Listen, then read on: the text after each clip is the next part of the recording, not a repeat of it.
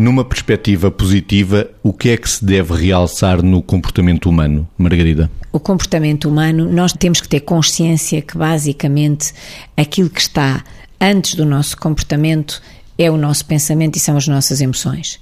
E, portanto, os nossos pensamentos geram emoções e a partir daí, obviamente, vão brotar os comportamentos que decorrem, que decorrem desta, desta sequência.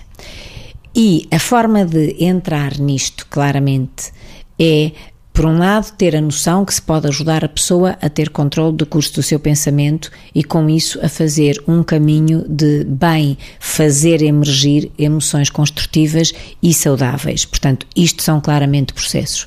Depois, para realçar no comportamento humano, tudo aquilo que na relação de cada um consigo mesmo, com os outros e com a própria vida global possa ser um acréscimo àquilo que nós poderíamos dizer que era a qualidade do ser e do estar. Se nós conseguirmos ajudar as pessoas a fazerem um percurso nesta perspectiva e nós próprios o fizermos, garantidamente o nosso dia a dia vai ser realçado por aquilo que de construtivo e de positivo e existe em nós com um impacto altamente abrangente. E quando eu digo altamente abrangente, digo mesmo em termos de sociedade, digo mesmo em termos de, de todos os, os ambientes que fazem parte de uma sociedade, desde a cultura, desde o trabalho, desde as relações de amigos, desde as relações familiares.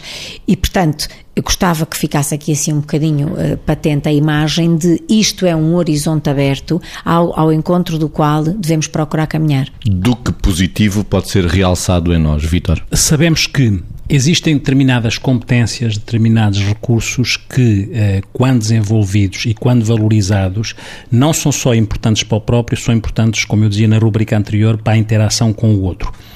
Alguns desses recursos que foram muito explorados pela psicologia positiva que já falámos, têm a ver com características que, quando nós as, as evocamos, as pessoas entendem. Depois há pessoas que têm mais, outras têm menos.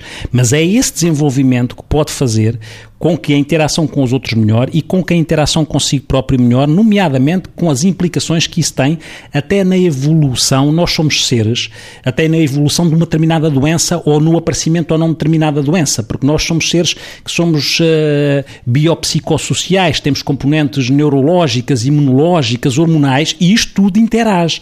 E interage com características como a nossa capacidade de resiliência, a nossa capacidade de ser assertivo ou não ser assertivo, a forma como somos mais ou menos otimistas, a forma como temos uma perspectiva em relação à vida de esperança e, e a vida tem um sentido para nós. Sabe-se que quando a vida tem um sentido para as pessoas e um significado, as pessoas estão mais protegidas, nomeadamente das doenças orgânicas. E isso há estudos que falam disto. Sabe-se que as pessoas têm a capacidade de saborear as coisas e de perdoar, a capacidade de serem generosos. Todas estas características estão ao princípio da saúde do próprio, da família, do, da comunidade, das organizações organizações. De facto, há estudos a ilustrar tudo isto. Como a Margarida dizia, atenção a uma coisa, com uma característica positiva, a minha, o criar a autoestima, o contribuir para melhorar a autoestima, seja de que forma for, é importante, mas convém que o narcisismo benigno, por exemplo, não se misture com o narcisismo maligno e a pessoa não se acha o máximo. Portanto, a intensidade, as situações, os contextos são fundamentais entre na valorização de tudo isto.